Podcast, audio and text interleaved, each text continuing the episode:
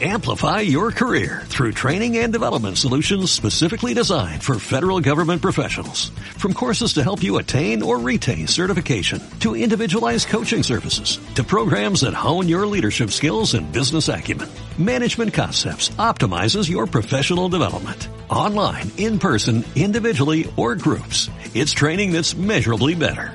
Learn more at managementconcepts.com. That's managementconcepts.com.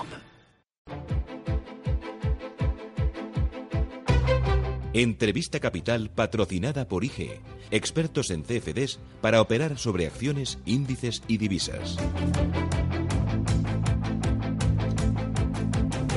Esto es Radio Intereconomía, Capital Intereconomía. Enseguida abrimos tiempo de análisis eh, en nuestra tertulia capital con Vicente Boceta, con Manuel Romera y con Raúl Ramírez. Antes, eh, entrevista del día hoy con José Carlos Díez, profesor de Economía de la Universidad de Alcalá. José Carlos, ¿qué tal? Muy buenos días. Buenos días. ¿Cómo vas? Hacía mucho que no hablaba contigo. Pues bien, con mucho lío, pero contento, igual que vosotros. Bueno, me alegro, me alegro. Oye, Luis de Guindos, él parece que tiene prisa en ese, pero Maneo Rajoy no tiene prisa en, nombrar nuevo ministro. Quizás es que no tiene sustituto todavía. Bueno, yo, mi psicoanalista me ha prohibido analizar eh, las decisiones de Rajoy. Susana, yo creo que a vosotros os toca, pero vamos, ya es un señor que toma decisiones él solo y bueno, él sabrá lo que elige y entre eh, los nombres que suenan últimamente con más fuerza, Irene Garrido, Tejerina, los hermanos Nadal, eh, Becker. Eh, ¿Qué te suena con más fuerza? Montoro no se ha descartado. conociendo a Rajoy, si no quiere lío, que es su estrategia, pues elegirá Álvaro Nadal, supongo, ¿no? Lo que pasa es que no se desintegrará el Ministerio de Industria, Energía y lo volverá a integrar como funcionaban antes, pero vamos, eh, no creo que haya un cambio significativo, ¿no? Salvo en, las políticas de reformas, ¿no? Eh, yo creo que el gobierno ha tirado la toalla ya, es el gobierno que menos capacidad legislativa ha tenido en, los, en el último año y medio en el Parlamento y, y, en la parte de innovación, pues sí podía haber algún, cambio, ¿no? Estamos hablando que es el ministerio que se encarga de toda la política tecnológica, la política industrial, que es, es muy importante y lo que estamos viendo es un fuerte recorte en esa parte, ¿no? Entonces estaría bien poner a un ministro que se tome en serio esa parte, como ha hecho Emmanuel Macron en Francia, y que sea el pilar de su política económica. Pero bueno, vamos a ver. Porque, ¿qué necesita España? O sea, decías eh, que eh, la política reformista eh, del presidente Mariano Rajoy brilla por su ausencia. ¿Qué reformas necesitaría España para seguir con esta recuperación, con este crecimiento, con este impulso también exportador? Pues hombre, estamos viendo un cambio tecnológico muy fuerte, ¿no? Estamos viendo que las empresas se están adaptando, aunque es verdad que en España llevamos retraso, pero bueno, estamos viendo empresas españolas que se están adaptando a esa nueva era de la tecnología global yo creo que lo que necesitan todos los gobiernos, no solo el gobierno español, es innovar en la regulación también y en lo que es el, el diseño de las leyes para que esos nuevos eh, negocios y esos nuevos empleos que se están creando se creen de manera lo menos desordenada posible, ¿no? Por ejemplo, en el tema del, de los de las VTCs y las licencias, y el tema del taxi, pues eh, el, gobierno de España está tomando la misma posición que tomaría Nicolás Maduro, ¿no? Es la negación absoluta, eh, han prohibido todo el tema de autoconsumo eléctrico en las ciudades, lo cual sería una posibilidad de desarrollo tecnológico. Nosotros somos muy buenos en ingeniería y en investigación en, energías renovables. Eh, han prohibido el tema del blockchain. Hay una, una propuesta del Partido Popular en el Senado que es totalmente prohibicionista y limitando todo el tema del desarrollo del fintech y del blockchain, hombre, yo creo que, o sea, entre que innovemos en la, en la regulación y en que cerremos todas las posibilidades a la, innovación y al desarrollo, pues si hacemos eso, España volverá a ser un importador de tecnología y nuestra renta por habitante y nuestros salarios pues serán más bajos que los países que lideren en, en la revolución tecnológica. Mm, ¿Qué te parecieron los datos que conocimos ayer de exportaciones? Bueno, eh, muy positivos. Hemos tenido dos, tres años de exportaciones muy malos por el tema del comercio mundial y, la recuperación del comercio mundial le ha ido muy bien a, la economía europea. Estamos viendo que, Europa crece en sus niveles máximos desde 2007, ¿no? la tasa de crecimiento del PIB y del empleo, y eso para España es muy bueno. ¿no? Dime a quién exportas y te diré cómo creces. Y en nuestras exportaciones fuera de Europa van muy bien eh, porque el comercio mundial va bien y nuestras exportaciones europeas, que son dos tercios, son lo que explica este fuerte crecimiento. Yo creo que es, una buena noticia, se está traduciendo en una recuperación de la inversión empresarial que también había estado más débil y bueno, yo creo que es el modelo que tenemos que seguir, ¿no? Mejor que el consumo privado tuvo dos años, tres buenos por la bajada del petróleo, pero estamos viendo que en cuanto el petróleo ha vuelto a subir, pues el consumo en España es débil, ¿no? La tasa de ahorro está mínimo, la deuda de las familias está todavía elevada, o sea que, hay que pagar esas deudas y es lógico que el, que el consumo en España no pueda ir muy fuerte. Ahora que has hablado de ahorro, estoy pensando en ahorro a largo plazo y el tema de las pensiones que ha vuelto a un primer plano, pero da la sensación de que las medidas que aprobó el Consejo de Ministros hace un par de viernes, pues son simplemente puros parches. ¿Tendríamos que ir hacia el modelo británico en el que las empresas están obligadas a contratar o a ofrecer eh, eh, un seguro eh, privado parte del sueldo que vaya a, un seguro privado de pensiones para cada empleado?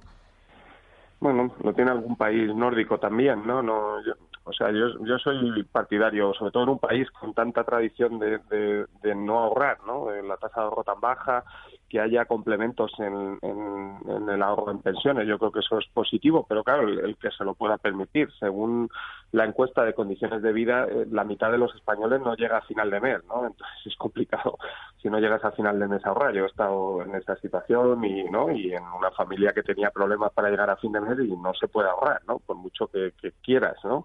Y en, en esa situación yo creo que hay que garantizar el modelo actual, ¿no? El gobierno del PP se encontró un sistema equilibrado, ¿no? Eh, desde el 2012 se juntó la reforma laboral y el y la rescate y la recesión de 2012 y 2013 hemos visto que se ha producido un agujero muy importante y lo más preocupante del agujero de la seguridad social, Susana, es que sigue creciendo a pesar de que el PIB crece un 3%. O sea, hemos visto que en los dos últimos años, con un fuerte crecimiento del empleo y del PIB, el déficit ha seguido aumentando, ¿no? Entonces yo creo que hay que taponar eso, hay que normalizar la subida de salario. Bueno, el gobierno ha, ha, subido el salario mínimo este año, que lo cual es una señal, pero yo creo que hay que hacer más cosas, ¿no? Hay empresas que ya están en beneficios y con fuerte crecimiento de beneficios y que no están repartiendo esos salarios, ¿no? Y yo creo que eso es un poco el objetivo, que no es solo del gobierno, yo creo que hay que involucrar al sector empresarial y tener una economía que mantenga un crecimiento elevado, porque tenemos una tasa de paro alta todavía, eso es eh, condición necesaria, pero que, sea una economía más justa y con una estabilidad social mayor. Cuando dices garantizar el modelo actual, ¿a qué te refieres concretamente? bueno, que, que la seguridad social se gasta 19.000 millones de euros más de lo que ingresa. Eso no es sostenible, ¿no? Si los salarios no suben y no se normalizan, no podemos ni garantizar el crecimiento de la pensión endógena. ¿Me estás diciendo que el tema de las pensiones se soluciona subiendo salarios? No, es que si no se suben salarios no tiene solución. O sea, habrá un recorte de pensiones significativo. Eh, no es sostenible un déficit de dos puntos de PIB. Eh, además, eh, el, modelo que ha hecho el PP ya es de recortar pensiones. O sea, si tú mantienes las pensiones congeladas y el IVA y el IRPF te crecen un 7%, pues evidentemente los ingresos del Estado suben y los pensionistas no se benefician, ¿no? Por lo tanto, ya estás empobreciendo a los pensionistas, ¿no? Toda la cesta de la compra sube. O sea, es un problema de ilusión monetaria, pues más o menos a este ritmo, cada cinco años los pensionistas serán un 10% más pobres, ¿no? Lo, es lo que ha pasado en los últimos cinco años y es lo que va a pasar en los próximos.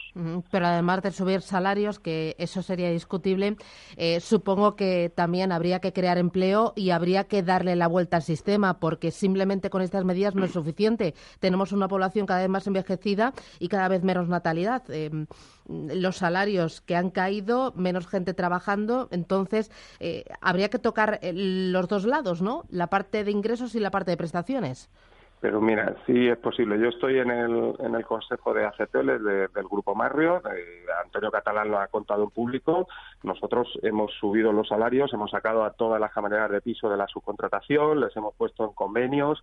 Ha habido una subida de salarios importante del año pasado. Nosotros hemos aumentado los beneficios y se hace con buena gestión, subiendo los precios de los hoteles, normalizando toda la situación después de la crisis y garantizando que el hotel está ocupado. Es como lo ha hecho las empresas españolas toda la vida. O sea, es lo que hemos hecho desde el año 60. No sabemos hacer otra cosa. Entonces, o eso sucede y el, el beneficio y, lo, y los ingresos se reparten con los trabajadores, o evidentemente tendremos un sistema de pensiones en un país low cost y las pensiones tendrán fuertes recortes, ¿eh? O sea, no estoy hablando de un pequeño ajuste, o sea, perder un 10% de capacidad adquisitiva cada cinco años es que en 15 años los pensionistas serán un 30% más pobres. Ese es el modelo que ha impuesto el Partido Popular.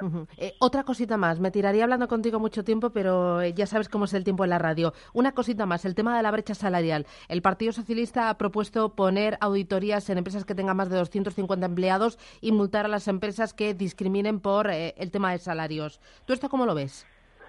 Bueno, yo creo que lo que estamos viendo en, países más avanzados que nosotros en temas de igualdad, por ejemplo los países nórdicos, ¿no? es que eh, la equiparación salarial entre mujeres y hombres se puede corregir, salvo en, eh, digo, de manera natural por, por temas de, sociales, ¿no? No solo de medidas económicas, salvo en el tema de las mujeres con hijos, ¿no? Incluso en países como Dinamarca vemos que hay una brecha salarial para mujeres con hijos y mujeres sin hijos muy elevada, ¿no? Y, y la brecha entre mujeres y hombres ya prácticamente se ha cerrado. Yo creo que nosotros tenemos que avanzar todavía en, derechos civiles de las mujeres y en igualdad, que todavía hemos avanzado, pero estamos lejos de esos países de igualdad total, ¿no? Y en el tema de, por ejemplo, en, mujeres ejecutivas y directivas, no hay ninguna justificación ya en España para que tengan esa baja participación. Yo creo que modelos como el italiano, a lo mejor no no tan agresivos de, mucha regulación, pero Italia ha hecho una moratoria transitoria donde obliga a una cuota obligatoria para que haya mujeres en los consejos y en los comités de dirección. Si eso no pasa, Susana, no habrá cambio real. O sea, si no hay mujeres tomando decisiones, no habrá igualdad plena nunca, ¿no? Y yo creo que alguna medida tendremos que tomar de ese tipo, evidentemente. José Carlos, un placer charlar contigo. Gracias. Como siempre. Feliz día. Adiós. Chao. IG ha patrocinado este espacio. Amplify your career through training and development solutions specifically designed for federal government professionals. From courses to help you attain or retain certification, to individualized coaching services, to programs that hone your leadership skills and business acumen, Management Concepts optimizes your professional development. Online, in person, individually, or groups, it's training that's measurably better. Learn more at managementconcepts.com. That's managementconcepts.com.